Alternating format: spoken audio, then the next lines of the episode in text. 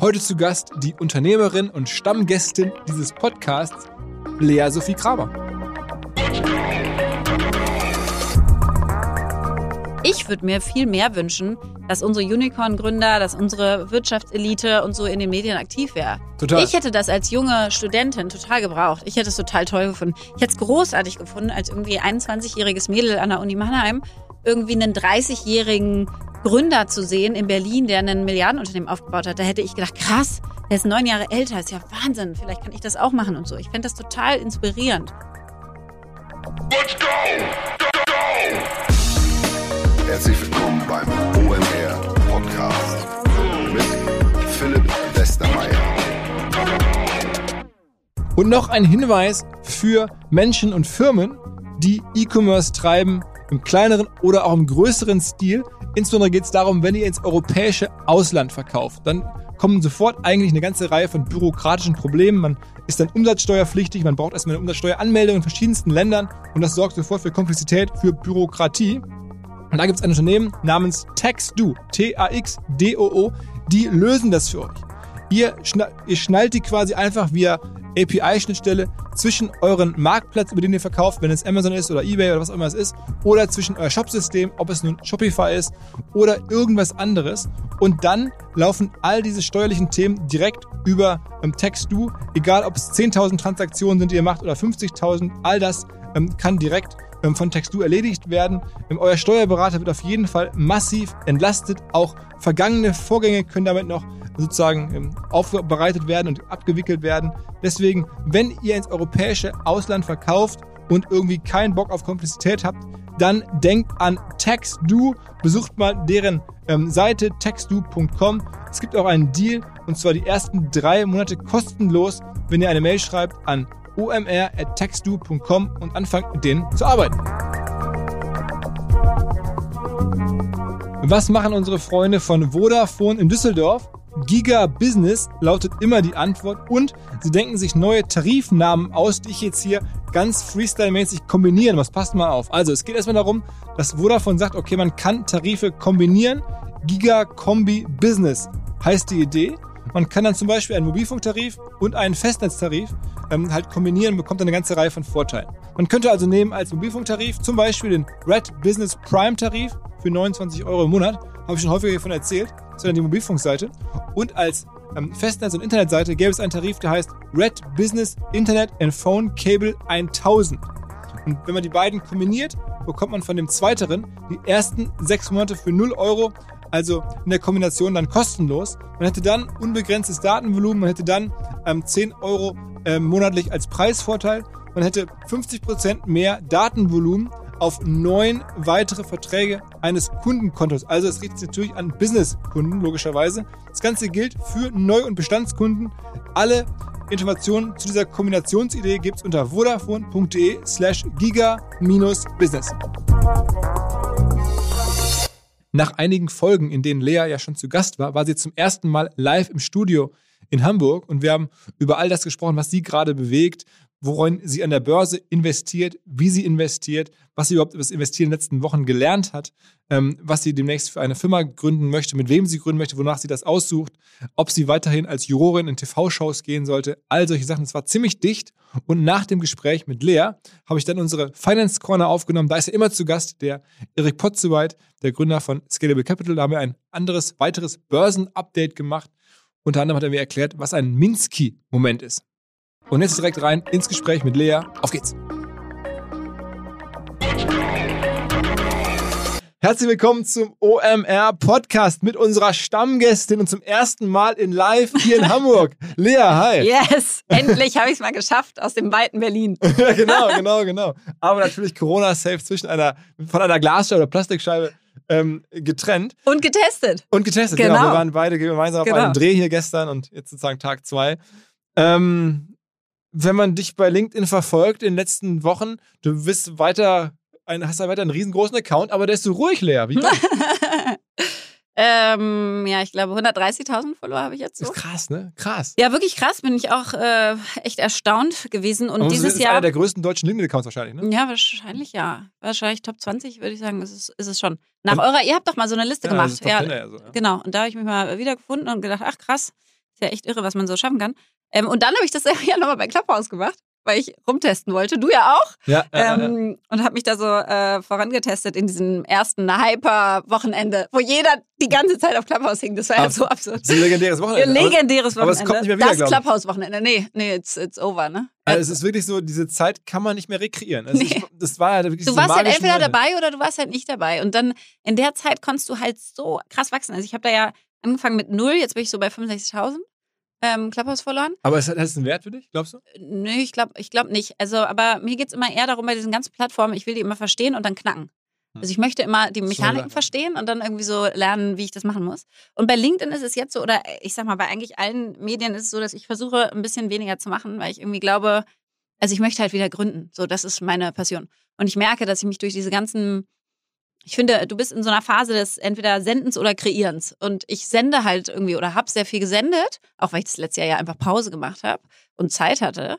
Ähm, aber es lenkt mich davon ab, diese tausend kleinen Gespräche und so weiter und so fort, ähm, mich hinzusetzen und wirklich irgendwie wieder in den Keller zu gehen und zu arbeiten und Leute zu treffen und mit denen über Ideen zu sprechen und so. Und das ist halt alles nicht sendefähig. Muss es auch nicht sein, ist völlig okay. Aber ich will da halt wieder Zeit für haben. Und deswegen versuche ich jetzt echt weniger zu machen. Weniger Posts, weniger Instagram mache ich ab und zu, aber habe ich auch ein paar Wochen mal Pause gehabt und so. Tut dem Account nicht gut, ne? Also Instagram Merkst zum merkst du Beispiel. sofort? Ja, ich merke das krass. Also Instagram zum Beispiel habe ich, ähm, glaub, äh, irgendwie 35.000 Follower oder sowas. Vorher hatte ich die Hälfte davon, haben meine Stories geguckt, so Mhm. on a daily basis. Ähm, und jetzt bin ich so bei mh, 10 wahrscheinlich, also ein Drittel. Also ich habe schon richtig Follower verloren auf meine Stories, wenn Mhm. ich, z- sag ich mal, eine Woche oder zwei Wochen nicht sende. Krass, ne? Mhm. Aber, der- dadurch, dass ich davon nicht leben muss, ist es ja fein. Ich verdiene ja damit mein Geld nicht. Ähm, aber es ist jetzt nicht sinnvoll. Also ich würde es jetzt nicht, also professionellen Influencern würde ich es nicht empfehlen. Also ist, auch, auch hart, ne? Also Ist krass, nochmal ja. zu sehen, wie das. Und bei LinkedIn ist das ein bisschen dankbarer. Mm, Also LinkedIn, ich glaube ja bei diesen ganzen Netzwerken, du musst immer in dieser Phase dabei sein, wo die krass gehypt werden und ein rasantes Wachstum haben. Und LinkedIn durch Corona natürlich letztes Jahr und dadurch, dass plötzlich auch ganz viele Influencer diese Plattform plötzlich für sich entdeckt haben, haben die alle Accounts ähm, kreiert. Und dadurch hattest du einfach so ein organisches Followerwachstum, ohne dass du viel tun musstest. Und wenn du in so einer Phase dann auch noch was tust und was Cooles raussendest, was die Leute toll finden, dann kannst du halt wahnsinnig schnell zu unglaublich vielen Followern kommen. Und danach wird es viel, viel schwerer. Und deswegen LinkedIn ist auch schon wieder in so einer Stabilisierungsphase. Also ich glaube, der Hype um LinkedIn ist vorbei und der Hype um Clubhouse ist auch vorbei. Ich bin gespannt, ob der wieder kommt, wenn halt ähm, einfach dieses Invitation Only weg ist, wenn die, wenn Android-Nutzer Clubhouse nutzen können und so. Ich glaube, dann gibt es auch mal einen richtigen Boost. Und da würde ich jetzt jedem, der auf Clubhouse big sein will, empfehlen, genau in dieser Phase. Und das teilweise halt das Wochenende bist du dabei oder nicht. Ja. Und das macht dann einfach 30, 40, 50.000 Follower Unterschied aus zu dem, wenn du eine Woche später Aber ich dabei würde bist. schon fast sagen, bei Clubhouse ist es so, es ist eigentlich fast ein anderes Medium. Also dieses Wochenende, das da im Januar, da sind ja Sachen passiert, auch so Momente, wo dann irgendwie echt spannende Leute auf einmal Total. nachts um eins in Voll. Runden waren mit nur ein paar hundert Leuten Ja. auf der Bühne, wir uns unterhalten haben, zum Teil über irgendwelche privaten Ja. Sachen, gar nicht wussten so, wie die Mechanik ist. Und dann, jetzt ist es Und deswegen halt, war jeder auch so, jeder hat einfach jeden jo Raum gejoint, ja, so, Genau, oh, Tarek ist drin, komm mal hoch. Und Genau, das war genau, völlig. genau. Ja, also es war, genau. Und also es gab so ein paar Leute, die einfach immer on waren. Joko Ja. war immer on und so. Ähm, und jetzt ist es gefühlt einfach ein ganz anderes Medium geworden. Also es hat auch selbe Mechanik, aber du hast dich voll gewöhnt an diesen Audio-Effekt und du findest diese magischen Momente einfach ganz, Nicht ganz selten. Mhm, Ne? Ich auch. Ja, auch Elon Musk und so, die sind ja alle wieder runter, ne? Sind sie? Der, der ja, der Naval Ravikant, der Mark Andreessen und so, die sind, der, also ich, ich nehme sie nicht mehr wahr. Und jetzt, wenn ich raufgehe, sehe ich immer wieder diese komischen, doch stilles Vernetzen Räume. Ist ja. Ja. furchtbar. Hängen die Leute zusammen rum, gar nichts passiert und vernetzen sich einfach und schie- schieben sich Follower zu. Also das ist so leider, und, und die Qualität ist auch, finde ich, relativ mittelmäßig irgendwie bei den Talks, die ich bisher gehört habe. Also ich halte da drei Sekunden durch, dann bin ich wieder raus und denke mir so. Was ist eigentlich, du hast gerade schon gesagt, was ist eigentlich mit Naval? Alle reden davon, der Frank Thelen empfiehlt den auch. Ähm, ich folge dem auch bei Twitter, das ist ja am Ende ist es ja eigentlich ein Venture Capital Investor. Absolut. Was ja. macht den jetzt so special, dass, dass du das auch gerade wieder sagst? Ja, weil also, also ich habe den gar nicht so auf dem Schirm gehabt. Ich habe den gar nicht so krass gefolgt. Und ich habe wirklich durch Clubhouse den erst so richtig entdeckt. Hm. Und der ist einfach ein wahnsinnig scharfer Analytiker. So. Der kann unglaublich klar Dinge erkennen und analysieren und dir verständlich machen. Auch was so neue Technologien angeht, wohin sich unsere Welt entwickeln wird und so weiter.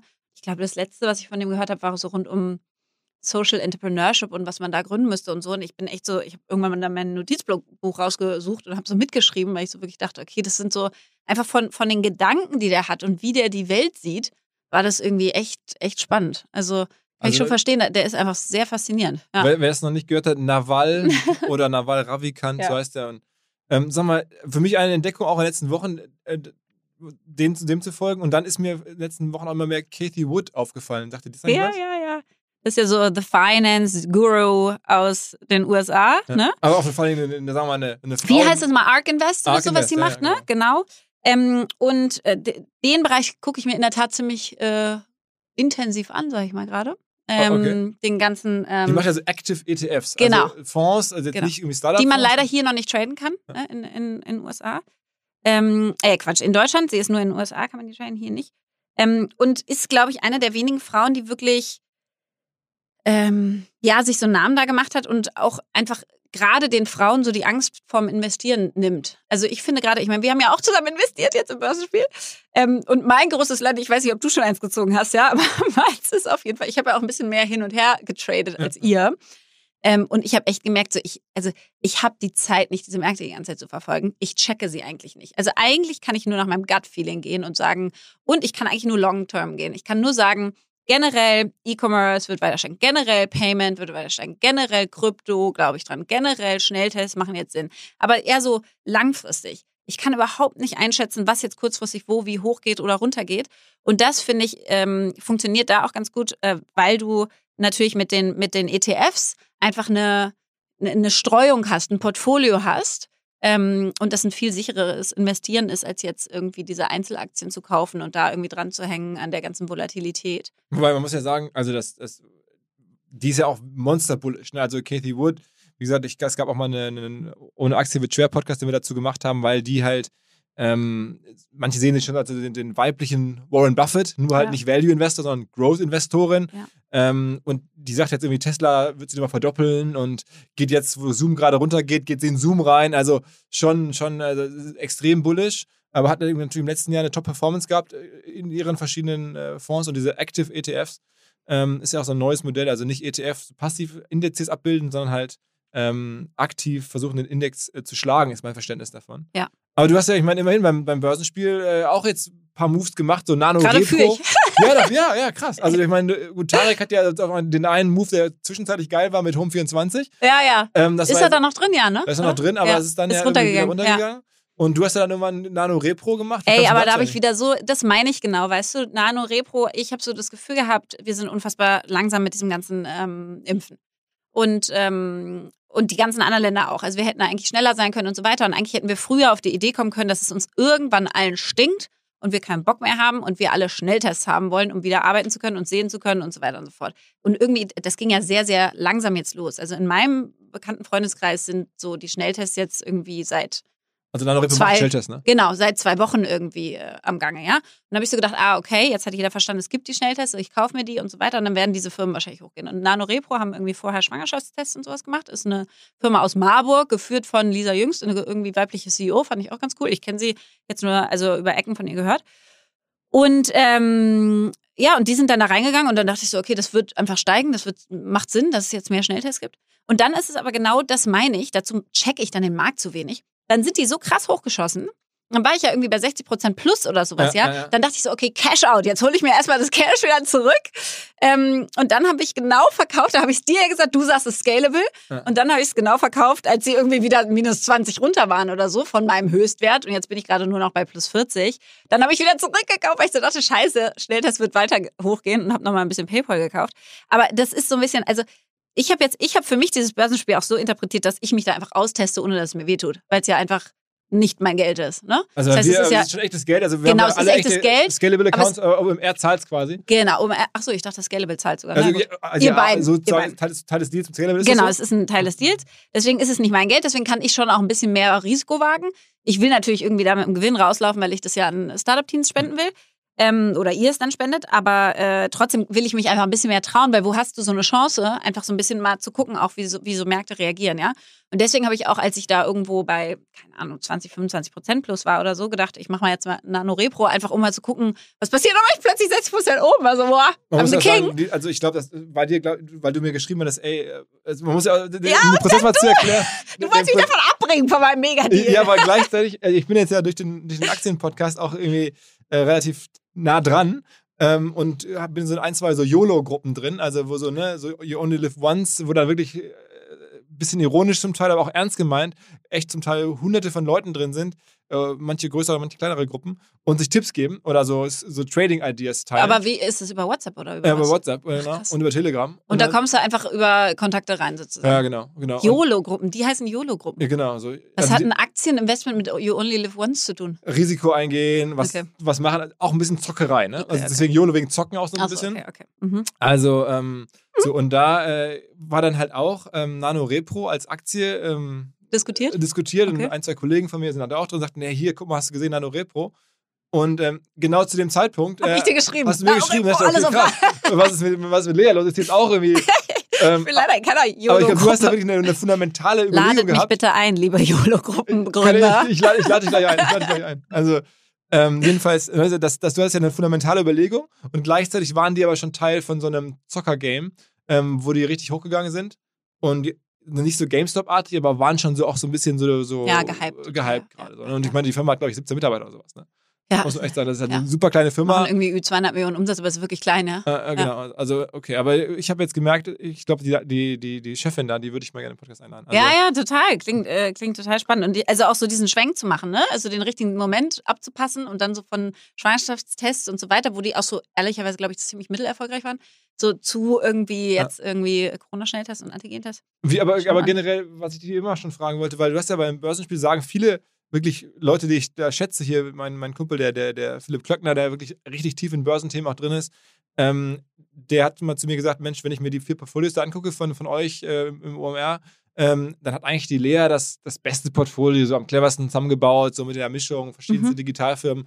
Du, äh, hast du das selber zusammengebaut oder hat dir das jemand irgendwie Empfehlungen gegeben? Oder so? Beides. Also es ist schon so, dass ich irgendwie immer Freunde frage, weil ich ja selber gerade auch echt versuche, die, die also einfach sozusagen Finanzinvestment Investment zu verstehen. Also ich investiere schon, schon echt lange in, in Startups, in VCs, in PEs, in alle möglichen Assetklassen. Aber Aktien habe ich mich ewig nicht rangetraut. Und deswegen habe ich schon ein paar Freunde, wo ich so denke, die verstehen das irgendwie ganz gut. Wer ist das dir? Ähm, weiß ich jetzt nicht, ob ich die so nenne. Genau, dann werden die über- überrannt mit Nachfragen. Ja, ist echt so. ähm, und äh, frage ich nochmal nach, dann kann ich es nachliefern. Kannst du hier so einen Einschneider machen. Es Mhm. ist übrigens. Naja, also auf jeden Fall. Und äh, die frage ich dann ab und zu, ähm, was sie so denken und vor allen Dingen, wie sie so an dieses Thema rangehen. Und als wir angefangen haben, habe ich so gedacht, okay, ich kenne mich nicht so gut aus, deswegen will ich lieber eine Streuung haben. Ich will nicht so mein ganzes Risiko in ein paar Assets. Danach habe ich gedacht, okay, das war dumm, weil wir nur bis April ja spielen, glaube ich, oder so. Mhm. Ne? Das heißt, wenn du einen kurzen Zeitraum nur hast, Musst dann musst du eigentlich Risiko gehen. War, war falsch. Gedacht. Aber- Tareks Logik bei Home 24. Genau, ist ja auch völlig richtig eigentlich, ja. Aber ich habe irgendwie äh, damals noch gedacht, okay, ich versuche ja jetzt langfristig Aktieninvestment zu verstehen. Und ich glaube, also bisher das Einzige, was ich mir so gemerkt habe, ist wirklich, es macht für mich mehr Sinn, langfristig zu investieren. Es macht für mich mehr Sinn, in Sachen zu investieren, Tech, die ich irgendwie halbwegs checke, wo ich ein Gefühl zu habe, dass ich da irgendwie mehr weiß als andere, sag ich mal. Ähm, und was ich schon auch äh, gedacht habe, ist so, wenn du Sachen richtig, richtig toll findest, wie zum Beispiel Peloton, ja, Hm. habe ich eigentlich total früh entdeckt als Kunde und bin nicht auf die Idee gekommen, in diese Aktie zu investieren. Und ich glaube, das will ich auch ändern. Also wenn ich wirklich merke, dass ich als Kunde von irgendwas total, Gorillas zum Beispiel, ja, habe ich als Kunde, ich war so blown away, da habe ich ja versucht zu investieren, habe es le- leider nicht geschafft. Ähm, in die- in die Runde reinzukommen. Hey, ich, ich hing ja mit irgendwie scheiß Corona-Quarantäne in, in Portugal fest und konnte einfach den Termin nicht wahrnehmen und dann Ach, war die Runde geclosed. Keine Ahnung, ob sie mich reingelassen hätten, aber Ja. ich hatte zumindest mal den Kontakt. Und das war so geil. Ich habe den Kontakt zu den Gründern aufgenommen ähm, und dann äh, kam ja der eine Gründer, dann habe ich bei Gorillas bestellt, dann kam der eine Gründer und wusste ich aber nicht, also meine Lieferung kam, ich so, ah ja, cool, vielen Dank. Ähm, und Hat dann, selber persönlich ausgefahren. ja, ja, und dann ist er weg und beim Runtergehen von den Treppen, und der ist auch noch die Treppen gelaufen und nicht den Aufzug, wo ich schon gedacht habe, krass, was haben die denn für krasse Typen? Und dann ist er äh, die Treppen runtergelaufen und beim Runtergehen meinte er dann so, ähm, ach so, Lea, übrigens auf deine Mail äh, mit äh, zu Investment und so antworte ich dir noch. Wir sind gerade ein bisschen busy. Und ich so, Okay. what? Und er That's Essen you? Weil ich hatte die einfach cold auf LinkedIn angeschrieben, nachdem ich bei Gorillas bestellt hatte und so krass äh, positively surprised war, dachte ich so, ich muss da irgendwie rein. Du siehst, wie klein Berlin ist, ja. Naja, und auf jeden Fall, was ich verstanden habe, ist irgendwie so, wenn, wenn ich wahnsinnig begeistert bin von Themen, dann ist die Chance sehr gut, dass andere wahrscheinlich auch davon wahnsinnig begeistert sind. Und deswegen, das will ich mehr machen, weil ich wirklich äh, Firmen total toll finde, weil ich so denke, boah, das ist so gut, was die da machen, dass ich einfach sofort gucke, wie kann ich eigentlich investieren ob ich die Gründer kennenlerne und irgendwie, weißt du, Startup-Investment mache oder ob ich irgendwie ähm, sehe, dass sie an der Börse sind und dann halt frühzeitig in Peloton investiert hätte. Hm. Habe ich aber dann leider nicht. Aber ähm, genau, ansonsten. Das hast du ein, zwei andere Startups-Investments gerade gemacht. Ja, stimmt, stimmt, stimmt. Ich habe, ähm, weiß nicht, ob ich das sagen kann, aber die, die, die closen äh, jetzt hoffentlich vom, vom Frederik Harcourt, der 10 Weeks Body Change mit Deadlift die Soße damals gemacht hat. Also einen Steuer verkauft hat damals. Genau, und der äh, ist ja so ein total cooler Unternehmer und segelt gerne und so und ist in Berlin da super aktiv und filmt auch, der hat auch so einen eigenen Blog auf YouTube und so, ist ganz witzig. Ja, ja, auch so, einen ja. geilen, äh, so ein geiles Video mit seiner, glaube ich, 100-jährigen Oma oder 110 oder so, ganz süß. Freddy Harcourt, ähm, ja, ja. Props, ja, ja, genau. Und äh, der macht jetzt ein neues Unternehmen, Cleverly, und die machen, mh, mm, also eigentlich ist es so eine Art, die haben verstanden, dass wenn sich Kinder Nachhilfe holen, äh, meinetwegen jemand ist schlecht in Mathe, dass es eigentlich meistens gar nicht daran liegt, dass du schlecht rechnen kannst oder so und deswegen Mathe-Nachhilfe brauchst, sondern meistens hast du irgendwelche Themen, warum du nicht nur schlecht in Mathe bist, sondern auch schlecht in Erdkunde und Bio und Deutsch. Also du hast eigentlich so ein bisschen eher, äh, gehst gerade durch eine Phase, wo du cool sein willst und weniger für die Schule machst oder bist irgendwie abgelenkt durch Sport oder was auch immer. Es sind eigentlich größere Themen als nur, dass du Mathe-Nachhilfe brauchst. Und was die halt machen, ist, die stellen sozusagen Pädagogen ähm, ein und dir als Familie oder dem Kind dann zur Verfügung. Und es ist ganz viel eigentlich eher so ein bisschen auch so psychische Themen. Wie kann ich eigentlich lernen? Ich äh, finde das Lernen nicht mehr spannend. Ich weiß nicht, wozu ich das eigentlich mache. So ein bisschen Life-Advice und so weiter. Und eigentlich eine Person zu haben, die nicht deine Eltern sind, die deine Themen, die du so hast als Kind, durch alle möglichen Altersstufen hinweg, mit dir zusammen als Partner lösen. Also nicht wie Eltern, die oft dann sagen, jetzt kriegst du aber irgendwie keine 10 Euro, weil du hast nicht die Eins in Mathe nach Hause gebracht. Also es ist so ein bisschen du gegen deine Eltern und hast auch Angst, denen zu sagen, dass wieder eine Mathearbeit stattfand und du die nicht gut gemacht hast und so weiter, sondern eher, du hast jemanden an, als Partner an deiner Seite, als Mentor an deiner Seite, der mit dir diese ganze Themen Nachhilfe, inhaltlich, der sucht dir Nachhilfelehrer und so weiter, aber ist auch so ein bisschen wie so eine Art Coach und Mentor für dich. Weil meistens hinter diesen Lernproblemen ähm, eigentlich nicht das eine Fach liegt, dass du da eine Schwierigkeit hast, mhm. sondern meistens ist es eine generelle ja, eine Phase, in der du gerade verschiedenste Hilfen brauchst. Und das ähm, gründet er gerade oder hat es jetzt auf jeden Fall, glaube ich, gerade gepublished. Wenn nicht, müssen wir es wieder rausschneiden aus dem Podcast. Ähm, und ähm, da will ich gerade investieren.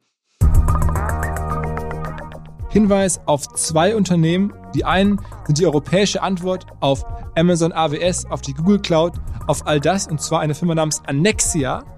Die haben 100 Rechenzentrumsstandorte überall auf der Welt und Servicenfirmen wie Netflix, wie Lufthansa, wie Teamviewer, wie Airbnb. Also es geht wirklich darum, das komplette Programm abzuliefern, das auch eine ähm, AWS-Cloud anbieten kann. Wurden übrigens gegründet von einem Österreicher, Alexander Windbichler in Klagenfurt. Der Kollege ist immer erst noch erst 34 Jahre alt, eine Wahnsinnsgeschichte. Und das zweite ist eine Tochterfirma davon, die nennt sich NetCup, N-E-T, Cup, C-U-P, NetCup. Die fokussieren sich auf das Consumer-Segment, also Webhosting, Domains, ähm, Virtual Server, all sowas. Man kann da auch irgendwelche Online-Spiele hosten, alles, was man braucht. Über NetCup, über 100.000 Kundinnen und Kunden im B2C-Bereich. Das Besondere an dieser ganzen Firmengruppe ist vor allen Dingen auch, dass die ganz viele offene Stellen haben, über 40 offene Stellen. Ähm, und jetzt noch als letztes vielleicht, ähm, wenn ihr mal ausprobieren möchtet, was gerade vielleicht ähm, NetCup für euch tun kann, da im Domain-Bereich oder im Hosting-Bereich aktiv werden möchtet, es gibt einen 20-Euro-Gutschein und zwar unter der Domain netcup.de slash OMR einfach eingeben OMR 2021. Okay, sag, mal, sag mal, bei all den Investments, ähm, ich kann mir irgendwie nicht vorstellen, dass nicht mal irgendwelche TV-Sender bei dir anrufen. Ich meine, du hast ja schon mal sozusagen auch im TV investiert bei ProSieben damals, glaube ich, ne? Irgendeine hast du die, die Show gemacht da für eine das Weile Ding des mit, Jahres. Ding des Jahres mit, Stefan Raab. Mit, mhm. mit, Stefan Raab und Joko und, und, und Lena und so. Mhm. Ähm, aber sag mal, ist denn das jetzt auch so, dass du da jetzt sagst, irgendwie generell über LinkedIn, ich würde sowas gar nicht mehr machen? Oder äh, die werden sich ja bei dir melden. Das musst du mir nicht sagen, aber ich weiß ja, dass es so ist. Also, wenn ich jetzt irgendwie in der TV-Produktion mal säße und mir irgendwelche Konzepte Gedanken machen würde, würde ich ja bei dir anrufen. So. Zu Investment-Shows meinst du? Oder ja, zu, also Höhle der Löwen, alle möglichen. Ja. Ne? Ja, weiß ich natürlich nicht. Also Kannst kann du nicht sagen. sagen. aber, aber, wenn es so ist, aber würdest du es machen? Aber, ja, ist, ist, würdest du es ja machen? Also ich glaube, ähm, in unserer heutigen Zeit ist Aufmerksamkeit einfach nochmal wertvoller geworden. Und ich, es liegt mir als Typ jetzt auch nicht so unbedingt, irgendwie voll auf Aufmerksamkeitsjagd zu gehen. Aber ich glaube, man muss einfach erkennen, was es für einen hohen Wert hat. Ich meine, du hast, wir haben ja im Vorgespräch, hast du mir erzählt, wer dich alles bei Clubhouse angeschrieben oder angeschrieben hat, Mhm. ob mit dir einen Clubhouse-Talk machen wollte. Nach Ja. dem Motto, können wir nicht mal so vollkommen random Leute, mega bekannte Leute, mir ging es auch so ein bisschen so, wahrscheinlich ganz so krass wie bei dir, aber schreiben die und sagen, wollen wir nicht mal zusammen einen Clubhouse-Talk machen? Und ich so, äh, ja, wir kennen uns zwar eigentlich gar nicht, aber warum? So ungefähr. Und dann merkst, die wollen Aufmerksamkeit, die sehen, dass du da irgendwie durch Zufall Timing Reichweite hast. Und das wird natürlich bei TV nochmal verstärkt. Und man muss das nicht mögen, oder ich, aber ich glaube, der Wert ist riesig. Und wenn ich jetzt mich in dich reinversetze, du kannst das ja gut, diese ganze Jonglage, da vernünftig aufzutreten, das abzuwägen. Und bei Hülle der Löwen oder so, weiß ich nicht, da ist die Marke jetzt vielleicht so ein bisschen negativer, weil man das Gefühl hat, das sind so Löwen, die dann irgendwie da auch jemanden, jemanden runterreden oder da halt kein Geld geben oder so, so, so ein bisschen so reich, da ich investiere jetzt und so. Das ist alles ein bisschen uncool vielleicht, aber ich glaube, die Aufmerksamkeit, wenn man das dann schafft, das für sich gut zu nutzen, das so ein bisschen zu, zu drehen und das sympathisch zu machen, Aber würden, würden die dich fragen, würdest du es machen? also wie gesagt, ich glaube, ich bin nicht Aber so du deren würdest zumindest, du würdest aktiv drüber nachdenken, oder? Also ich würde auf jeden Fall aktiv drüber nachdenken, Ja. weil es ist ja auch mein aktuell jetzt gerade mit dem Business, was ich jetzt mache, wo mehr ist ja ein bisschen mein Job, sozusagen Aufmerksamkeit, Podcast. Ja. Meine, es- ich Ja, würde klar, ja lügen, lügen Ja, du- wenn ich sage, dass es halt nicht voll um in der Aufmerksamkeit geht. Es ja. geht halt um Aufmerksamkeit. Ich bin da, Ja. bin da, habe das nicht gesucht, habe das nicht gewollt, aber man muss ja die Spielregeln, die man reingerutscht ist, jetzt ein bisschen annehmen. Und Ja. ich meine, du machst ja einfach auch schon sehr gut und ich glaube, du bist noch viel mehr natürlich deren Target Group. Du bist selber Investorin, äh, du sozusagen bist weiblich, was halt viel seltener ist in dieser Welt, ähm, als, als bei mir jetzt männlich. Und da gibt es halt ganz viele, ähm, die da unterwegs sind. Ähm, leider ist es ja so, aber du, ich glaube, die bieten dir da wahrscheinlich auch ein Honorar, aber darum, das finde ich jetzt gar nicht so spannend. Ich glaube, die bieten dir vor allen Dingen, oder wenn, das, wenn dir das jemand bietet, dann, ähm, dann ich, also ich bei LinkedIn kann ich das verstehen, dass du das runterfährst, Mhm. aber wenn du jetzt TV. Also ich kann natürlich zu dem Ganzen irgendwie äh, nichts sagen, aber ich glaube, wenn, wenn ich es mir überlegen würde, ich glaube, bei, bei diesem ganzen Thema mehr in die Öffentlichkeit zu gehen, ist irgendwie das große Plus, finde ich, dass man Dinge neu definieren kann, dass du, dass du, glaube ich, in dem, wie ich wirke, auftrete, leite und so weiter, andere Frauen denken, ach krass, so kann man das auch machen. Ich muss nicht Total. bullenhart sein, ich muss auch nicht die Vorzeigefrau sein, sondern ich kann irgendwie eigentlich so sein, wie ich, wie ich will. Ich kann so reden, wie ich möchte und so weiter und so fort. Und trotzdem kann ich ein großes Unternehmen aufbauen und, und gründen und so. Und das finde ich toll. Also einfach zu merken, was für einen Einfluss du damit hast auf Leute. Was ich auch großartig finde, ist schon auch, also auch in der Show, ja, das Ding des Jahres mit irgendwie Lena und Joko und so weiter und so fort. Du hast natürlich nochmal einen anderen Zugang zu Leuten. Also, ne, ich kann halt Lena fragen und sagen, hey Lena, kannst du mir mal da und da die und die Intro machen oder den Tipp geben? Oder Joko, kennst du eine Produktionsfirma, bla bla bla oder so. Das ist halt schon, also einfach so dein Netzwerk äh, verändert sich durch deine Reichweite schon sehr. Und genau das, was du sagst, teilweise auch nur durch die Reichweite. Teilweise melden sich bei dir Leute von vor zehn Jahren, die plötzlich wollen, dass du irgendwie Co-Host von irgendeinem Clubhouse-Format wirst. Und wenn das Nur wegen Clubhouse- deiner, aufgrund deiner Reichweite Ja. sozusagen. Was mich teilweise dann auch total anfasst, weil ich so denke, ich möchte ja für mich gemocht werden. Aber auf der anderen Seite verstehe ich es natürlich. Irgendwie Reichweite ist, ein, ist eine Währung. Aber Gleichzeitig- das Clubhouse 1 gelehrt hat, die Clubhouse-Phase, Mhm. dann wie krass gierig amerikanische Investoren, nehmen wir mal nur amerikanische Investoren, auf Reichweite sind. Ne? Also ich meine, es ja. fängt an, dass jetzt alle sehen, Elon Musk, der Typ kann mit seinem scheiß Twitter-Account Ja. Milliarden verschieben. Ja. Ja, der kann wirklich komplette. Kurse verändern, also jetzt von Währungen, Dogecoin, von, ja? von, von Alle investieren in Dogecoin, zack, Äh, bums. Genau, der, der so kann sich damit krass. so krass, also so ein, ein Wohlstandswert für ihn jetzt als Business-Influencer. Also Absolut. das ist jetzt ja nochmal anders als vor einem Jahr, wo man sagte, Influencer sind vor allen Dingen jetzt irgendwie für Produkte und so. Jetzt geht es ja wirklich um, um andere Themen nochmal.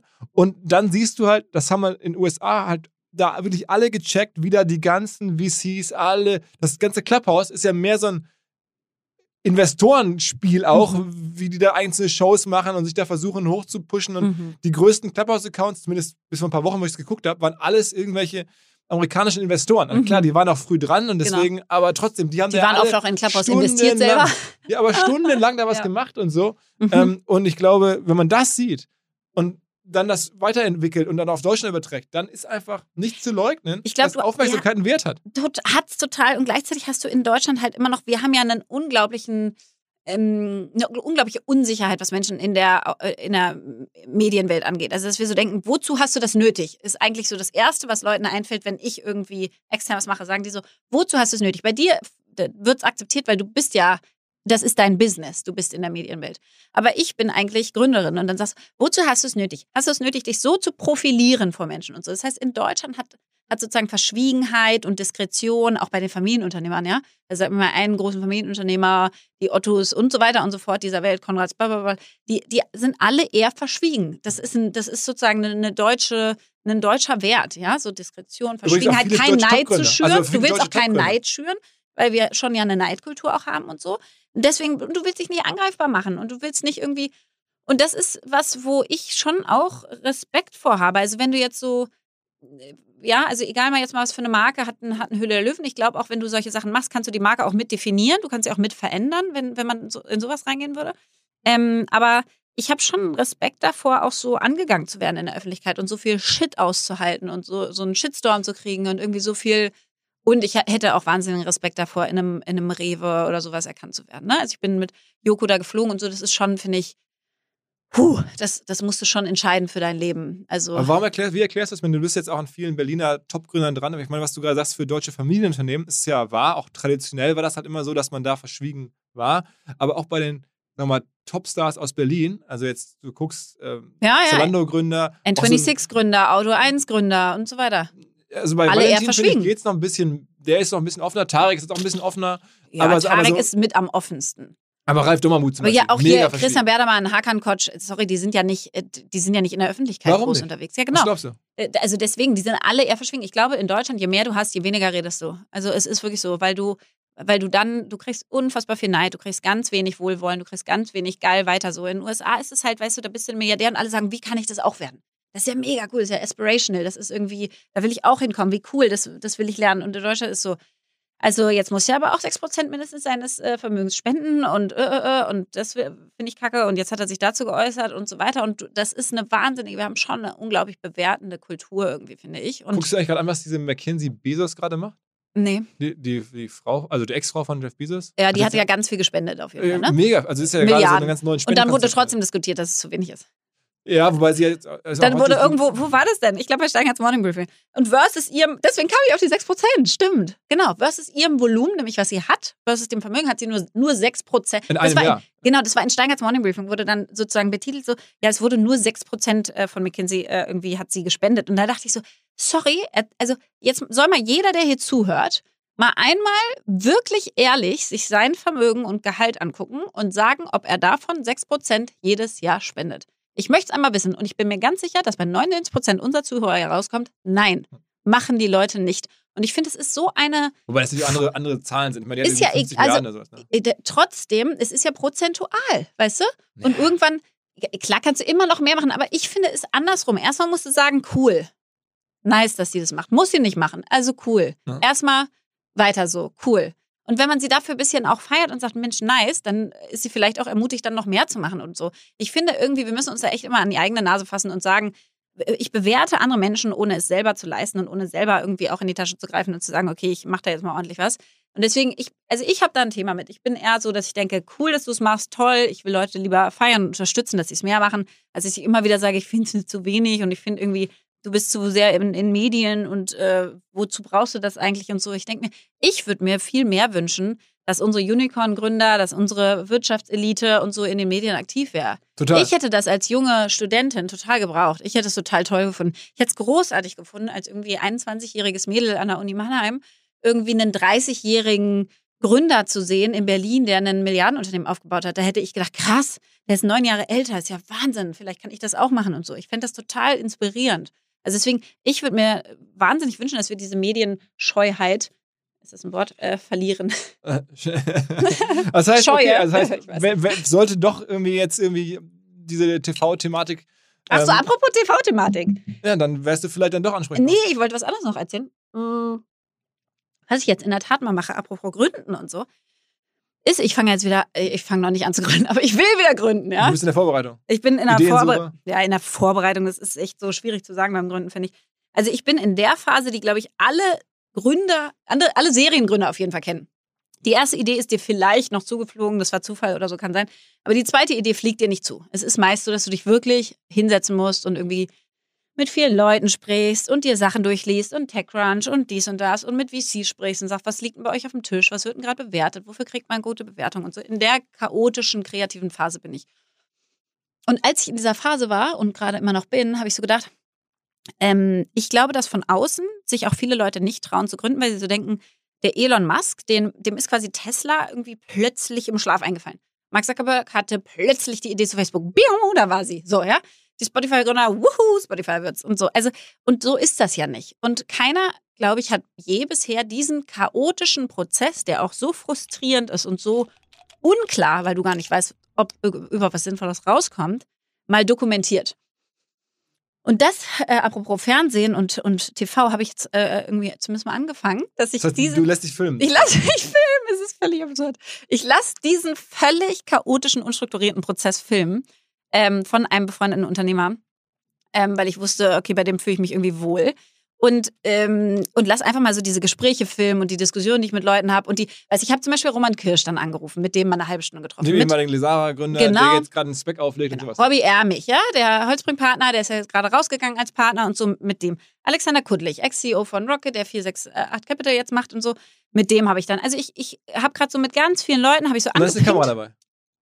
Ja, die, die, jetzt bei nicht allen dieser Gespräche, weil die nicht alle wollen, dass sie dann da on camera sind. ähm, aber bei vielen ist eine Kamera dabei sozusagen, die das dann filmt. Ähm, und auch so meine, dann habe ich so ein paar, mit denen ich so Sparing mache. Also wenn ich dann Sachen gelernt habe, dann versuche ich die wieder so, hey, ist das sinnvoll, was ich da gelernt habe, was ich da mir irgendwie angucke? Da habe ich zum Beispiel einen Workshop über die Baubranche gemacht oder so. Also ich gucke mir, mir gerade ziemlich breit und habe gedacht, sollte ich nicht irgendeine AI-Sprache entwickeln? Also nicht ich, sondern jemand anders. Aber ich würde sie dann helfen, groß zu machen oder so, ja. Oder Energiespeicher, wie irgendwie so ein Tesla, die man zu Hause hat und keine Ahnung. Also ich habe echt wild, wilde Ideen, gucke ich mir da gerade an. Und habe das auf jeden Fall mal aufgenommen. Einfach mal, und da, das kann sein, dass da nur Scheiße rauskommt, dass ich mir das danach angucke und sage, um Gottes Willen, ist peinlich alles und so. Ähm, und nichts damit mache. Oder es kann sein, dass ich denke, vielleicht kann man das ja veröffentlichen und einfach anderen eine Möglichkeit geben. Also wir würden es kaufen. An so ich schon gesagt, wir würden es kaufen. Also wenn das Ding fertig ist, die OMR, das ist, wir machen ja OMR Originals. Also ich würde es da als Original sofort äh, aktivieren wollen. Also ich würde einfach vorher angucken, aber dann glaube ich schon, dass es gut wird. Ne? Ja, was am geilsten wäre eigentlich, deswegen habe ich es jetzt schon quasi gespoilert und, und äh, leider schon vernichtet die Idee. Am geilsten wäre es, wenn wirklich eine coole Idee zum Schluss rauskommen würde. Und dann würdest du meinetwegen irgendwas Großes bauen.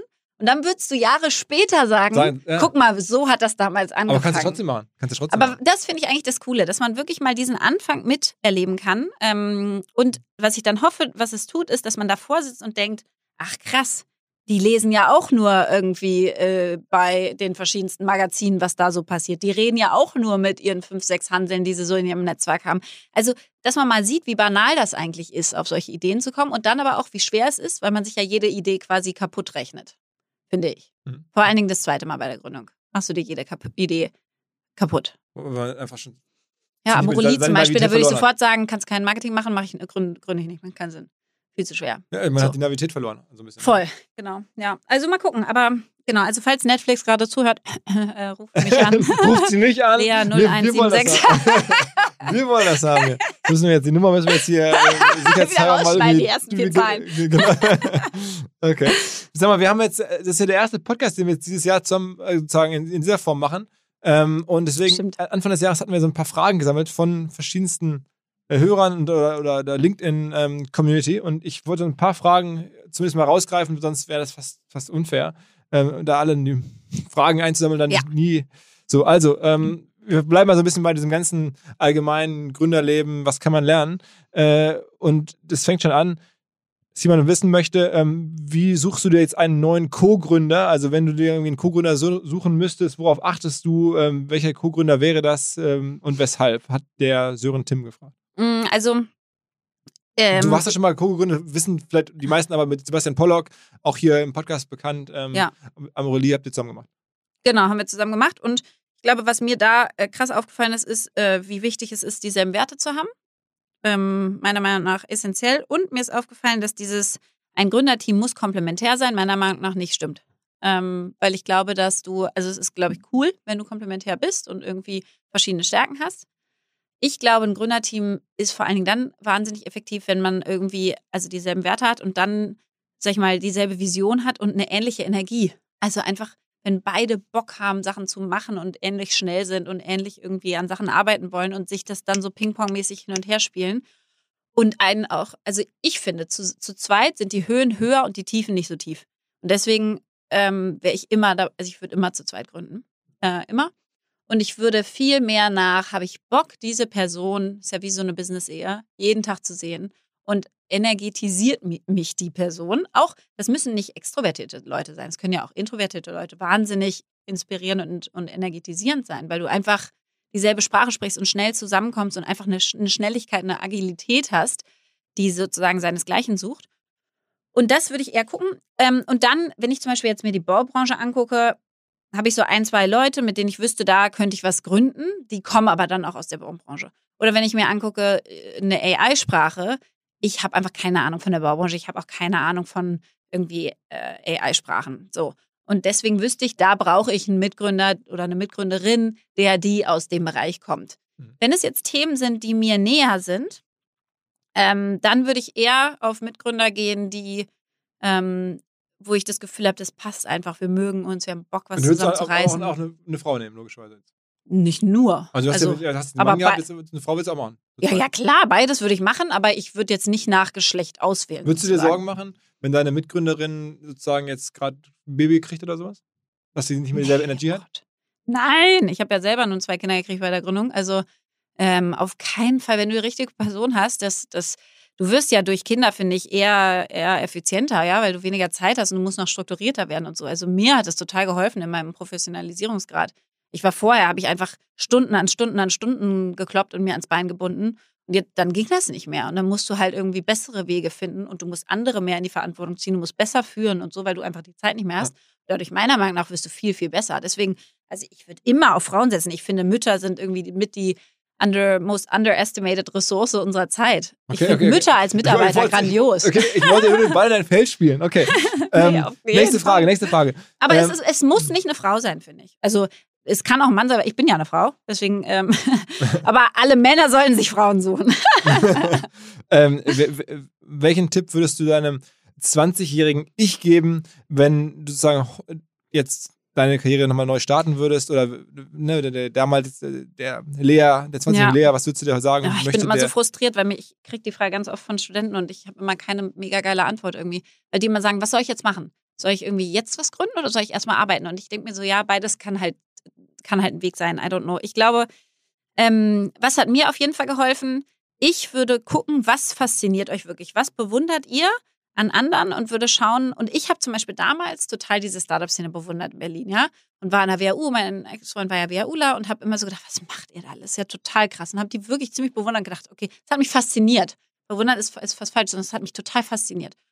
Wenn ihr also merkt, irgendwas fasziniert euch extrem, dann würde ich versuchen, da so nah wie möglich ranzukommen und mir schon auch die Namen rauszupicken, die für diesen Bereich irgendwie, sag ich mal, so eine Art Kaderschmiede sind. Also damals war das Rocket Internet. In der Beratung sind das irgendwie WCG und McKinsey und sowas. Das würde ich schon versuchen einfach, weil du da dann auch ein krasses Netzwerk einfach kennenlernst. Und ich glaube, ähm, das hilft dir bei einer späteren Gründung. Und das Zweite ist, ich glaube, wenn man jetzt keine krasse Gründungsidee hat, dann würde ich das eher wie Jack Ma nehmen.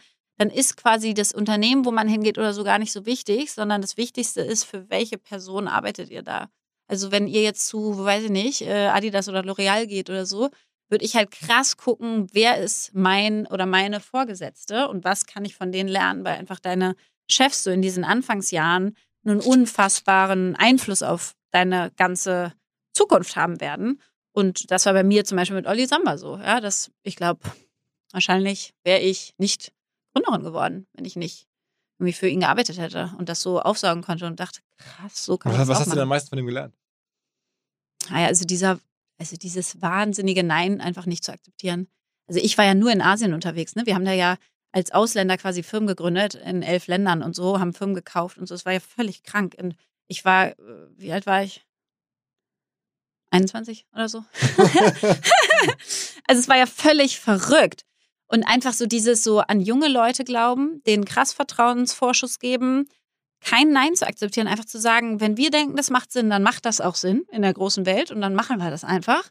Und dann So, und haben überhaupt keine Skrupel irgendwie davor, auch so 60-jährige CEOs zu interviewen. Also einfach so das so als gegeben hinzunehmen, zu sagen, we just run for it and go for it. Und ja, und ich habe ja dann irgendwie in, in Südkorea Rocket gegründet. Alleine, weil ich war einfach die erste in Südkorea. Also saß ich so alleine rum, brauchte ich Geld. habe ich Olli gesagt, Olli braucht Geld, da hat er 100.000 Euro überwiesen. Weil ich einfach, ich hatte ja nichts. auf, dein, auf, dein, auf, dein, mein Konto. Auf Konto. ja.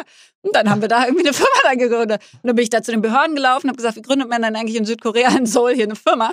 Ähm, so, also so geht das dann wirklich. Und du denkst ja nie, dass das so funktionieren kann. Also man ist ja so völlig flasht von diesen großen Konzernen in der Uni und so, da denkst du ja, das ist alles total professionell. Ist es aber nicht. Die, die, es ist alles total banal. Äh, auch, also, auch ich habe mal ein Praktikum bei L'Oreal äh, gemacht, da habe ich so gedacht, krass, so machen die das wirklich. Das war total so ein bisschen hemdsärmlich. Das ist alles relativ verständlich und das ist gar nicht so kompliziert. Und ich glaube, diese Angst davor zu verlieren und dann einen großartigen Chef oder Chefin am Anfang zu haben, seiner Karriere, ist, glaube ich, wahnsinnig viel wert. Mhm. Ähm, Sag noch mal eine, ein paar Worte. Hier gibt es eine Frage von Ben Kasselmann zu, zum, äh, wie würdet ihr Schule, äh, Lernen, Bildung in Zukunft denken, verändern? Also es passt ja. also ganz, ganz gut rein. Ja, das ist echt, äh, boah, das ist ja so spannend. Also ähm, mein Sohn wird jetzt im, im August eingeschult. Und ich bin total gespannt, äh, wie das funktionieren wird. Also ich glaube an dieses Bilinguale, ich glaube an dieses international ausgerichtete. Du hast halt da, ne, der ist in der, in der Kita-Klasse jetzt auch schon mit ähm, Kindern aus Indien, Kindern aus China und so. Für den ist es ganz normal, dass jemand Ayan heißt oder Pass oder weiß ich nicht. Das ist so total cool, ja. Also irgendwie so ganz, dann sind die so, also ist natürlich auch Bubble hoch, hoch 15, muss man sagen. ähm, aber ich finde es äh, ich find's trotzdem toll. Und ich, was ich mir so wünsche für unser Schulsystem ist, dass wir versuchen, nicht oben zu deckeln, sondern dass wir wirklich versuchen, alle mit ho hochzuziehen. Also wir versuchen ja ganz oft, sage ich mal, oder gerade in Berlin, wenn es um Bildung geht, versuchst du oft so, oh Gott, es darf keine Eliten geben, es darf keine Leute geben, die jetzt auch noch Chinesisch lernen und so, lasst doch alle Kinder Chinesisch lernen, wenn die das machen wollen, ja. Machen wir jetzt auch nicht, aber ich kenne Leute, die jetzt schon ihren Kindern Chinesisch beibringen. Ja, ist ein bisschen früh. So, wenn die daran Spaß haben, I don't care. Lass doch lieber gucken, dass wir auf alle Schulen irgendwie denen anbieten, kein Latein mehr zu lernen, sondern Coden zu lernen. Mhm. So, das finde ich viel sinnvoller, einfach zu gucken, lass doch mal die Sachen, an die wir wirklich langfristig glauben, die mehreren Kindern zu, zu, zur Verfügung geben. Und ich glaube, das, das eine ist, finde ich, unbedingt Coding. Ich finde, Latein musst du einfach heutzutage nicht mehr lernen, Altgriechisch auch nicht. Ähm, da wäre jetzt so viel Shitstorm zu kriegen, aber es ist halt so. Mm, das andere, was ich wirklich glaube, ist, ähm, wir müssen gucken, dass wir diese MINT-Fächer, die, die wir früher so krass gehypt haben, ein bisschen Abstand davon nehmen. Also weil wir einfach, genau, also einfach so Mathematik, Informatik, Tech und so weiter, das ist alles total wichtig ähm, Naturwissenschaften und so total wichtig, aber das werden einfach Computer langfristig besser können als wir. Deswegen glaube ich daran, dass wir diese kreativen Fächer, die bei uns viel weniger Wertschätzung genießen in der Gesellschaft, dass wir denen mehr Wertschätzung geben müssen, dass du ganz früh lernst, Projektarbeit zu machen, dass du ganz früh lernst, Design Thinking zu machen. So, wie kommt man eigentlich auf Ideen? Wie kommt man eigentlich auf Innovation? Wenn man so durch die Stadt geht, was, was finde ich eigentlich hier sinnlos? Dir ist schon ja? klar, dass jetzt unser anderer Stammgast Sven komplett durch die Decke gehen würde. Komplett durch die Decke. Hallo Sven. Bitte mach mich nicht kaputt. ähm, also ich glaube, dass du und, und ähm, dass du diese ganze Kreativität extrem fördern musst, weil ich glaube, das ist das, was die Computer nicht auf eine lange Zeit nicht können. Mhm. Innovation, Kreativität. Ich glaube, das muss mehr Wertschätzung bekommen. Und dann finde ich noch ein Teil, der ist so ein bisschen geht in diese Psychologie oder sagen wir mal auch so Selbsterkenntnis. Also ich würde ein Schulfach einführen, was so ist, so ein bisschen Selbsterkenntnis. Ja, also und das habe ich jetzt, jetzt habe ich natürlich auch zwei Eltern, die haben beide BWL, beide Psychologie studiert, mache gerade eine Coaching-Ausbildung und so weiter. Aber ich glaube, dass wir extrem gut darin beraten sind, ähm, Kindern aus allen Milieus, allen Schichten und so weiter beizubringen, ihre eigenen Gefühle besser einordnen zu können und zu verstehen, warum reagiere ich da so, warum reagiere ich da so, was kann ich eigentlich tun, um mich selber wohler zu fühlen in meiner Haut. Ja, und ich glaube nämlich, dass ganz viele Themen Mobbing und so weiter und so fort, dass man da schon ganz früh was, was tun kann, weil man Menschen einfach erklärt, warum sie eigentlich andere mobben. Und nicht nur gegen das Mobben bestraft oder das Mobben bestraft, sondern eigentlich auf den Grund geht, was ist denn bei dir eigentlich los, dass du andere mobben musst? Und was tust du damit eigentlich gegenüber anderen Kindern? Und wenn du das, und da gibt es auch eine Kinder, kinderfreundliche Sprache für. Ähm, und das würde ich mir wünschen, dass es, dass es sowas geben würde, weil ich wirklich glaube, jetzt auch mit Corona haben wir es gesehen, plus 40 Prozent ähm, Therapieanfragen. Ne? Das heißt, die, die Leute haben einfach wir, ich glaube, wir werden echt eine so eine Corona-Generation haben, also von Kindern und auch Erwachsenen, die psychische Themen entwickeln und Probleme und Herausforderungen entwickeln, mit denen sie selber nicht mehr so gut klarkommen, weil einfach sie einsam waren, von anderen Mitschülern abgeschnitten und so weiter. Und ich glaube, dass man da was, was für tun kann, indem man frühzeitig mit Kindern einfach denen beibringt, wie, wie das menschliche Wesen so tickt und wie man damit besser umgehen kann. Okay. Letzte Frage, weil ich weiß, du hast gleich hier bei uns im Büro noch eine Oculus-Schulung. Also, ja. wenn dir irgendwer eine Schulung gibt, wie ja, man. Oculus Quest-Schulung, ja. Also, wie auch immer das wieder zustande kommt, müssen wir im nächsten Podcast klären. Aber ich will noch eine Frage und es ist ein bisschen ein Klassiker, kam trotzdem hier. Ferdinand Schwarz ähm, hat gefragt ähm, oder hat dich gebeten, irgendwie einfach mal Top 3 Buchempfehlungen oder Kanäle zum Folgen, den Kanälen, denen du folgst, Bücher, die du, die du empfehlen würdest. Aktuell. Ähm, Kanäle wird wahrscheinlich Tarek machen, weil der liest ja keine Bücher. Ich finde, ähm, also für alle Frauen habe ich, glaube ich, schon mal irgendwann erzählt, Untamed von Glennon Doyle ist einfach äh, so meine Bibel geworden. Großartiges Buch, weil es sich, weil es alle sozusagen Frauen darin bestärkt, einfach nach diesem inneren Impuls und Knowing zu gehen, den wir haben und sich von der Gesellschaft nicht so viel, ähm, nicht so vielen Erwartungen folgen zu wollen, ja, und die erfüllen zu wollen, sondern zu sagen, eigentlich weiß ich, was für mich das Richtige ist. Und I care less about what other people think of me. Und das haben wir Frauen halt so ein bisschen hm. einfach indoktriniert, dass wir sehr stark darauf achten, ob uns andere auch mögen und ob wir dabei süß aussehen und so weiter. Und das war für mich ein wahnsinniges Buch. Maya Göpel, Welt neu denken, finde ich großartig. Oh, kennst ähm, du die Maya Göpel? Ich kenne sie nicht selber, nee. Okay. Ähm, aber ich finde, was es bei mir wirklich getan hat, ist so ein bisschen so, warum ist es eigentlich rechtens, dass ein Jeff Bezos so viele Milliarden verdient? Also so ein bisschen hat es mich, sag ich mal, sozialistischer gemacht und ähm, ich habe plötzlich das erste Mal gedacht, wir bräuchten wahrscheinlich äh, Regulierungen in Deutschland, was die großen Tech-Konzerne angeht und so. Und vorher war ich hardcore marktkapitalistisch. Deswegen ähm, hat es bei mir wirklich was verändert in meinem Denken. Finde ich ein tolles Buch. Und dann das letzte, äh, apropos Finanzmarktthemen, äh, finde ich äh, ganz äh, großartig das Money von Tony Robbins, der eigentlich ein Motivationsguru ist und dann aber mit also, so den ganzen Größen. Der krasseste überhaupt, ne? Genau. Und dann aber mit, mit so den ganzen Größen, auch Warren Buffett und so weiter, gesprochen hat über, weil der kennt die ja alle, der kutscht die ja alle, ähm, über Investing und über Financing. Ähm, und das ist wirklich ein cooles Buch und da bin ich gerade drin. Mm, und da sind so ein paar eigentlich so banale Learnings, die, glaube ich, aber für jeden Einzelanleger, ähm, also ich glaube, für Profi-Investoren ist es vielleicht nicht so richtig, aber für so Einzelanleger, die jetzt anfangen, mit, mit Geld und mit ihrem Vermögen und Finanzanlage sich zu beschäftigen, finde ich, ist es ein super Buch. Money heißt es, also, mhm. von Tony Robbins. Ja. Okay, Lea, das war jetzt irgendwie ein volles Paket an, an Fragen, an, an Updates. Äh, danke dir, dass du es mal wieder gemacht hast. Die Zeit ja. hast hier Übrigens Oculus Quest, nur weil du mich gerade hier mit der Riesenbrille rumlaufen sehen hast. Da ist, ich habe heute mit so einer Unternehmensberatung, die beraten Richtung Unternehmenskommunikation. Und die sagen, wie würden eigentlich the future of work aussehen, wenn wir alle, sag ich mal, freier aus Bali arbeiten könnten? Wie kriegt man es eigentlich hin, dass man trotzdem so Krisenkommunikation oder auch äh, neue Innovationsworkshops. Ja, da merkst du ja immer, das ist schwer über Zoom. Also wenn es wirklich Mitarbeitergespräche gibt, die, die kritisch sind. Mhm. Wenn du halt irgendwie wirklich auf neue Ideen kommen willst und nicht zusammensitzt, das ist echt, finde ich, viel, viel schwerer über Zoom. Und die haben gesagt, okay, das geht durch so eine Brille. Deswegen habe ich am Donnerstag einen Workshop mit so acht anderen Ausgewählten, wo wir halt durch verschiedene Unternehmenskrisen durchgehen, durch äh, Innovationsdesign durchgehen und so weiter und alle uns dann so virtuell in so einem Raum treffen jeder hat so eine Brille, acht also die Leute. Haben, die, die, haben sich aber angesprochen, genau. Lukas, ne? mhm. Und das ist so eine, so eine Beratung und, ähm, und die wollen eigentlich zeigen, okay, das ist sozusagen Unternehmenskommunikation in der, in der Zukunft. Wie kann man, wie kann man sozusagen remote ein Unternehmen mit all den Themen, die wir als Unternehmer haben, äh, auch durch Krisen und so weiter, leiten mit so einer, in so einer virtuellen Welt. Weil man sich da halt dann auch wirklich sieht. Und das, also keine die Technologie heißt Oculus Quest. Nee, das ist ja nur die Brille dazu. Ich weiß nicht, was, was die sozusagen Software-Technologie sein wird. Das lerne ich jetzt genau. Ähm, und dann am Donnerstag haben wir diesen Workshop so drei Stunden lang. Okay. Bin ich total gespannt. Weil wenn ich jetzt wieder gründe, will ich halt gerne das so machen, dass, dass es theoretisch Aber möglich ist, remote zu arbeiten. Hast du angeschrieben bei LinkedIn? Hast du Bock dabei zu sein? Ja, nee, das ist auch wieder über eine Freundin von mir, die mit denen mal ein Projekt gemacht hat und so. Und dann haben die gesagt, hey, wir suchen wirklich so, sag ich mal, Future Leaders. Wir suchen Leute, die, die, die gerne in der Führung sind und die aber sich zutrauen, einfach innovativ zu führen und so ein bisschen zu gucken, wie kann man eigentlich zukünftig die Technologien, die wir heute schon haben, sinnvoller einsetzen. Und wenn du jetzt zum Beispiel deinem ganzen Führungsteam jedem eine Brille schenken würdest, ja, würdest sagen, pass auf, ab jetzt dürft ihr arbeiten, wo auch immer ihr wollt, weil wir treffen uns ja alle in einem Raum und da können wir auch an Flipchart gehen und so. Ich weiß noch nicht, ob das dann so auch funktioniert. Ich bin sehr gespannt. Und da können wir auch Krisen wirklich diskutieren, weil ich kann zu dir rüberkommen und dich quasi fast in den Arm nehmen, auch wenn ich es nicht wirklich machen kann.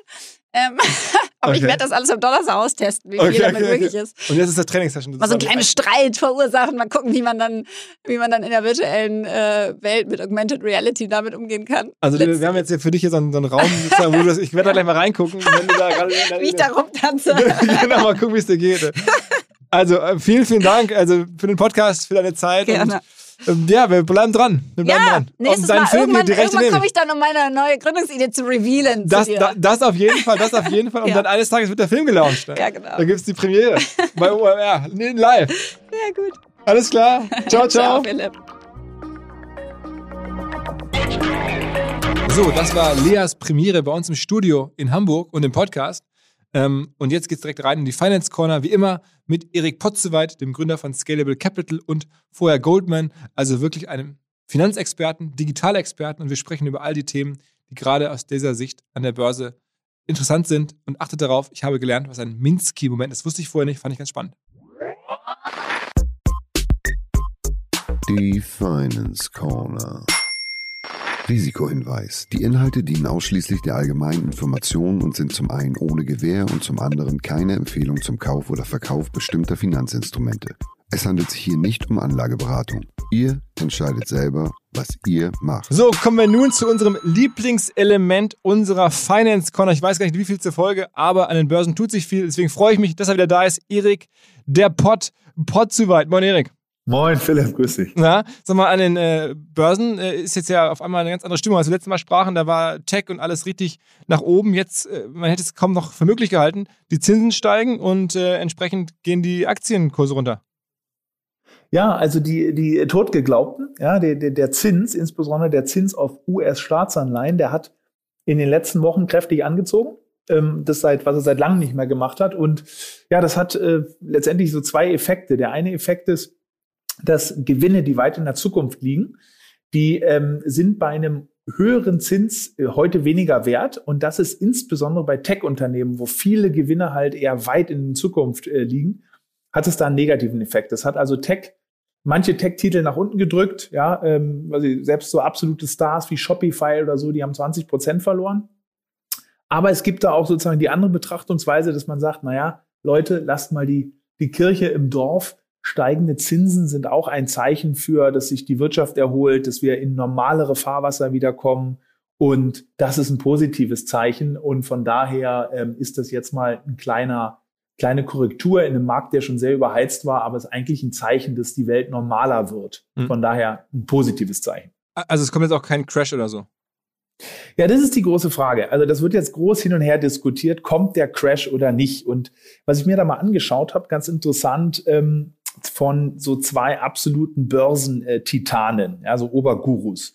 Und der, der eine heißt David Tepper, äh, es ist so ein Hedgefonds-Milliardär, dem gehören auch verschiedene äh, Football- und Fußballclubs. Ja. Mhm. Äh, der ganz kurz ausgedrückt sagt, nee, es geht weiter. Ja. Aktien sind einfach alternativlos. Die Notenbanken werden auch Jetzt gibt es zwar einen kleinen Zinsanstieg, aber die Notenbanken werden keine übermäßigen Zinsanstiege erlauben. Das bleibt alles so. Und von daher sagt er, Leute, lasst das Geld in Aktien. Und ähm, die andere, die, die krasse Gegenseite übernimmt äh, Jeremy Grantham. Ja, ganz interessante Person, äh, müssen die Zuhörer mal, mal googeln, der hat noch einen coolen Newsletter. Der Typ ist so eine absolute Instanz, der ist seit über 50 Jahren an Kapitalmärkten, ist ebenfalls Milliardär, hat aber 98 Prozent seines Vermögens an sozusagen an Umweltsachen gespendet. Der ist ein ganz großer Green Tech Investor, also ganz interessanter Typ auch.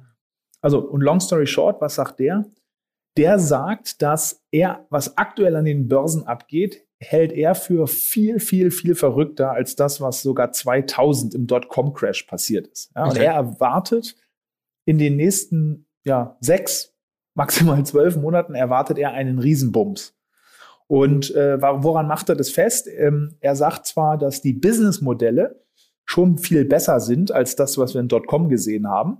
Mhm. Aber er sagt halt, dass die, äh, die Aktienmärkte oder die Bewertung, die man für Unternehmen vornimmt, die schaut, die schaut überrosig und schaut sozusagen bis in die Unendlichkeit nach vorne, um irgendwas Tolles bei, bei Tech-Werten zu finden. Und er erwartet, dass es sozusagen eine Rückkehr zu einem, er nennt es so Reversion to, to the Mean oder Re Reversion to Long-Term Normal. Das, das prägt so seinen Investmentansatz. Mhm. Also, dass sozusagen dass, ähm, das wieder zurückkehrt und diese enorme Übertreibung ähm, ähm, dann krassen, starken Rücksetzer bekommt. Äh, er sieht ebenfalls, ja, das ist ganz, äh, habe ich in so einem Podcast mit ihm gehört, ähm, er sieht einen, einen Minsky, den sogenannten Minsky-Moment bevorstehen. Was ist das? Also Minsky-Moment ist, ähm, Minsky ist ein Wirtschaftsprofessor aus Amerika, ähm, ich glaube Heman, Heman Minsky hieß der, und der hat äh, so, ein, so, ein, so, eine, so eine Hypothese geprägt oder so einen Ausspruch, der heißt, dass Stabilität bringt Instabilität hervor. Ja, das hört sich jetzt ein bisschen komisch an, weil man denkt ja immer, weiß ich, also, beispielsweise politische Landschaft angeht, ist genau das Umgekehrte der Fall. Also Stabilität bringt weitere Stabilität hervor. Aber er sagt, an den Aktienmärkten ist anders. Umso länger und so höher die Stabilität ist, umso höher wird die Wahrscheinlichkeit für Instabilität. Und er beschreibt es halt so, dass, ähm, und das kann man vielleicht mit seinem eigenen äh, ja, Privatleben auch nachempfinden, umso mehr man sich in Sicherheit wiegt, umso gut es einem geht und äh, umso mehr geht man, steigt der Risikowille, umso mehr nimmt man vielleicht einen Kredit auf für irgendein Vorhaben, umso mehr, ähm, ja, ich, ich beobachte das an mir selber, ja, meine Investments liefen jetzt super in den letzten Monaten insbesondere und dann kommt irgendein Bekannter um die Ecke und sagt, ey, hier, ich habe da so ein Spec, willst du da nicht mal rein investieren? Ja, das macht man halt auch, hätte ich sonst nie gemacht, ja, aber warum? Weil man halt so, weil alles so gut lief in letzter Zeit, so und und man braucht sozusagen nach Minsky braucht man äh, sogenannte Stabilitätseinheiten auf und das wiederum trägt dann sozusagen den nächsten Crash, ähm, den nächsten Crash in sich. Und wo, Gra wo Grantham da jetzt ähm, besondere Anzeichen sieht ähm, äh, für sozusagen den Anzeichen einer Late-Stage-Bubble sind im, im Kryptobereich mhm. ja, und im, im, im Specs-Bereich. Ja. Ich habe da mal eine Zahl mitgebracht, also dieser Specs, diese sozusagen ja, Hüllenunternehmen, die an der Börse sind und die dann sozusagen andere Startups kaufen und dadurch äh, per, per Schnellboot an die Börse bringen. Da gab es allein im Januar und Februar diesen Jahres knapp 200 neue Specs. So, wenn man das jetzt mal annualisiert, also auf das ganze Jahr vorschreibt, dann würde das bedeuten, dass, wenn es so weiterginge, knapp 1000 neue Unternehmen an die Börse gehen. Und das muss man sich nochmal im Vergleich setzen, wie viele Unternehmen es überhaupt gibt. Also in den USA, größter Kapitalmarkt der Welt, da gibt es überhaupt nur 5000 Unternehmen an der Börse. Also es, und jetzt würden durch diese Specs, durch die Specs-Movement nochmal 1000 dazukommen. das ist schon gaga, ja, was da passiert. Okay, okay. Seid ihr eigentlich schon mal angesprochen worden, auch einen Spec zu machen mit Scalable? Ja, wir wurden angesprochen, lustigerweise, äh, ähm, von zwei äh, ja, äh, Spacken, sagt man es so? ja. Also, also zwei ja, Mantelgesellschaften und deren, deren Macher haben bei euch dann sozusagen angeklopft, dich angerufen oder irgendwie, ich nicht, E-Mail geschrieben und gefragt, ob sie dich an die Börse bringen können. Genau. Also, in einem Fall war es einfach so eine so ein bisschen Cold-E-Mail, im anderen Fall war es über eine persönliche Intro. Wir haben das da nicht weiterverfolgt, weil wir wollen das aktuell nicht. Wir fühlen uns wohl da, so wie wir aktuell finanziert sind und also ähm, ja, will es nicht, nicht immer ausschließen. Ja, so ein Börsengang kann schon sehr reizvoll sein, auf die eine oder die andere Art in der Zukunft irgendwann, aber ich habe das da nicht weiterverfolgt. Aber äh, ja, nee, man wurde. Und wann das, wann das, wann das Spec äh, aus USA Leute oder? Ja, USA, USA Specs, ja. Okay, okay, krass. Du, wurdest du nicht angefragt? nee, bislang nicht. Nee. Das ist ja ein bisschen arm. ja. Also wenn du, wenn du heute was gelten willst, dann musst du, dann musst du schon angespannt werden. Ja, es tut mir leid, es ja? tut mir leid. Ey. du merkst einfach, wir sind hier nur, nur eine kleine Podcast-Firma. Ähm, aktuell ist insofern, naja, naja. ähm, ich kann ja einen machen und ich kann ja einen machen, dich dann anfragen, dann hast du auch, dann hast du auch eine Spec-Anfrage auf dem, auf dem Kerb. ähm, sag doch mal ein paar Worte zu, zu Krypto, weil das, du gerade sagtest, dass, dass also zumindest der Grantham ähm, da sehr kryptokritisch ist. Ähm, also wie, wie ist denn bei euch? Ich meine, ihr plant jetzt ja auch mit einem, mit einem eigenen Krypto-Offering, also man kann demnächst auch bei euch Bitcoin kaufen, nehme ich an. Ähm, das machen jetzt noch viel, viel mehr. Ähm, das müsstest du eigentlich erstmal den, den Kurs weiter treiben, wenn jetzt sozusagen in den endkundenorientierten äh, Plattformen auch Bitcoin ganz einfach gekauft werden können. Aktuell ist es ja doch durchaus ein bisschen schwieriger. Genau, richtig, richtig. Also äh, äh, du sagst es, da passiert viel. Also äh, ähm, Scalable hat jetzt ein Krypto-Offering, da kann, kann ich äh, gleich was zu sagen. Und äh, auch noch Goldman Sachs hat auch was äh, bekannt gegeben. Ne? Also man nennt es ja an einem Atemzug, ne? Goldman Sachs, Scalable Capital. Genau, ja, Macht, für mich, ja. ja genau. ja, ist ja für dich, ist ja, sind, sind ja für dich äh, auf Augenhöhe. Genau, das ist ba Barca und Real. Ja. Du sagst es, du sagst es. So. Äh, nee, aber ähm, genau, jetzt mal ganz kurz, was macht Goldman da? Weil das ist ähm, sozusagen jetzt als äh, fast 200 Jahre das äh, äh, Wall Street Institut, ist schon eine ziemliche Aussage. Die haben einen Krypto-Handelsdesk aufgemacht, um für ihre institutionelle Kunden, ihre Kunden sind hauptsächlich, sind auch Firmen, aber sind hauptsächlich andere Finanzinstitute, ja, dass die Krypto handeln können. So. Und was heißt da Kryptohandel? Das heißt nicht echtes Krypto, das heißt mit, mit Wallets, äh, Cold oder Hot, sondern ähm, sozusagen, wenn du so willst, so Kryptoersatzprodukte, sogenannte Futures oder Forwards, mit denen du Folgendes machen kannst. Du kannst die Wertentwicklung von Krypto nachvollziehen, mhm. also beim steigenden oder fallenden Kursen. Aber du hast, du musst dich nicht selber um die Verwahrung kümmern, mhm. ähm, sondern es sind sozusagen Produkte, wo die nur die Wert, äh, Wertentwicklung ab, abbilden. Das hat insbesondere für Goldmans Kunden natürlich einen riesen Vorteil, weil Banken haben ein Problem, wenn sie direkt in Krypto investieren, wegen Geldwäschegesetzen. Ne? Also die die, die, der Urgedanke von Krypto, dass du das anonym machen kannst, ohne einen Intermediär dazwischen, der ist ironischerweise für Banken, die finanzreguliert sind, gerade ein Hindernis, mhm. weil die müssen genau darlegen, aus Geld, gerade aus Geldwäschegründen, wo sie, wie sie was machen. So. Und äh, wir haben jetzt auch ein Krypto-Offering. Also wenn du auf die Scalable-Seite, dann siehst du sogar im Hauptmenü oben Krypto. Und das ist aber ebenfalls kein sozusagen nicht das Ur-Krypto in Reinform, sondern ebenfalls börsengelistete Kryptoprodukte. Also ETPs. ETPs, richtig, mhm. genau. Also so, wenn du so willst, so eine Art, so eine Art ETF, ist kein richtiger ETF, aber ETF auf Bitcoin, Ethereum. Mhm. Da gibt's jetzt schon eine ganze Menge. Bei uns gibt's da das sind so knapp, glaube ich, knapp zehn, Punkt, äh, zehn Produkte handelbar auf Bitcoin und Ethereum, Long und Short. Und ja, äh, bevor mir jetzt sozusagen die Krypto-Puristen äh, an den Hals springen, äh, was ist Vor- und Nachteil? Also äh, der Vorteil bei reinen Krypto ist, äh, du kannst damit dann auch tatsächlich auch bezahlen. Ja, bei uns sind das einfach Finanzprodukte, wo du am Wert mit partizipierst. Ja, das kannst du bei uns also nicht mit bezahlen. Ähm, und natürlich auch ähm, bei uns ist es so, die ähm, die Produkte sind schon eher für den Handel geeignet. Ja, warum? Weil die Handelskosten, also der Spread zwischen Kauf und Verkauf, äh, äh Verkaufskurs, die sind bei diesen ETPs ein Bruchteil von den Handelskosten, die du normalerweise an Kryptobörsen zahlst. Also wenn du selbst an sehr, sehr großen Kryptobörsen wie Coinbase oder so, da zahlst du, wenn du was kaufst und verkaufst, also hin und her tradest, zahlst du locker anderthalb, zwei, manchmal sogar drei Prozent. Ja, also das sind sehr, sehr hohe Spreads, die du da zahlen musst. Die sind in diesen ETPs ein Bruchteil. Die liegen typischerweise bei unter oder um zehn Basispunkte. Das sind 0,1 Prozent. Mhm. Also wenn du sozusagen tradest, dann ist es günstiger. Ähm, der Nachteil ist, du hast kein echtes Krypto. Wenn der Anbieter dieser ETPs pleite geht, dann äh, wird auch deine, dein Krypto-Ding in Mitleidenschaft gezogen. Und steuerlich ist es ein Unterschied. Wenn du einfach unter einem Jahr hin und her tradest, kann es für dich sogar steuerlich besser sein, diese, diese ETPs zu handeln. Wenn du länger als ein Jahr hältst, dann ist echtes Krypto steuerbefreit und diese ähm, ETPs, die haben immer Abgeltungssteuer. Das ist der Unterschied. Aber ich meine, dafür hast du nicht den ganzen Hustle mit irgendwelchen Keys und irgendwelchen Wallets und dem ganzen Kram.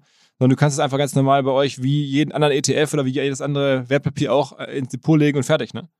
Genau, es wird dir einfach, genau, du, es ist einfacher, ähm, weil es wird dir einfach ins Wertpapierdepot gebucht. Also in deinem Scalable Broker Account äh, siehst du das ganz normal, als wenn du einen, ja, als wenn du ein anderes Wertpapier handelst. Und wenn du dein Scalable Passwort verlierst, dann ist dein Krypto-Investment halt nicht futsch. Wohingegen, wenn du eine eigene Wallet, also das ist eine Selbstverwahrung, das sozusagen machst und verlierst dein Passwort, dann ist für immer dein Krypto-Engagement futsch. Gibt es ja das, die Thesen oder die Studien, dass, glaube ich, irgendwie 20 Prozent aller Bitcoins immer verloren sind oder sowas, ne? Genau, genau, genau. Wenn ihr wer jetzt so denkt, na, wem passiert das schon? Das schreibe ich mir irgendwo auf äh, äh, oder tätowiere es mir an eine Stelle, die nicht jeder sieht, äh, dann geht mir das nicht verloren. Äh, nee, Pustekuchen, genau wie du sagst, knapp 20 Prozent. Ja, also jeder fünfte Bitcoin, da kommen die Leute nicht mehr dran. Und da gibt's auch diese wahnwitzigen Geschichten, wo irgendwie Leute, die sehr früh dabei waren ähm, und noch sehr viele Kryptos ähm, irgendwo haben, dass die auf ihren Festplatten, die sie vielleicht schon weggeschmissen haben, dass da hunderte von Millionen auf irgendwelchen Mülldeponien rumliegen.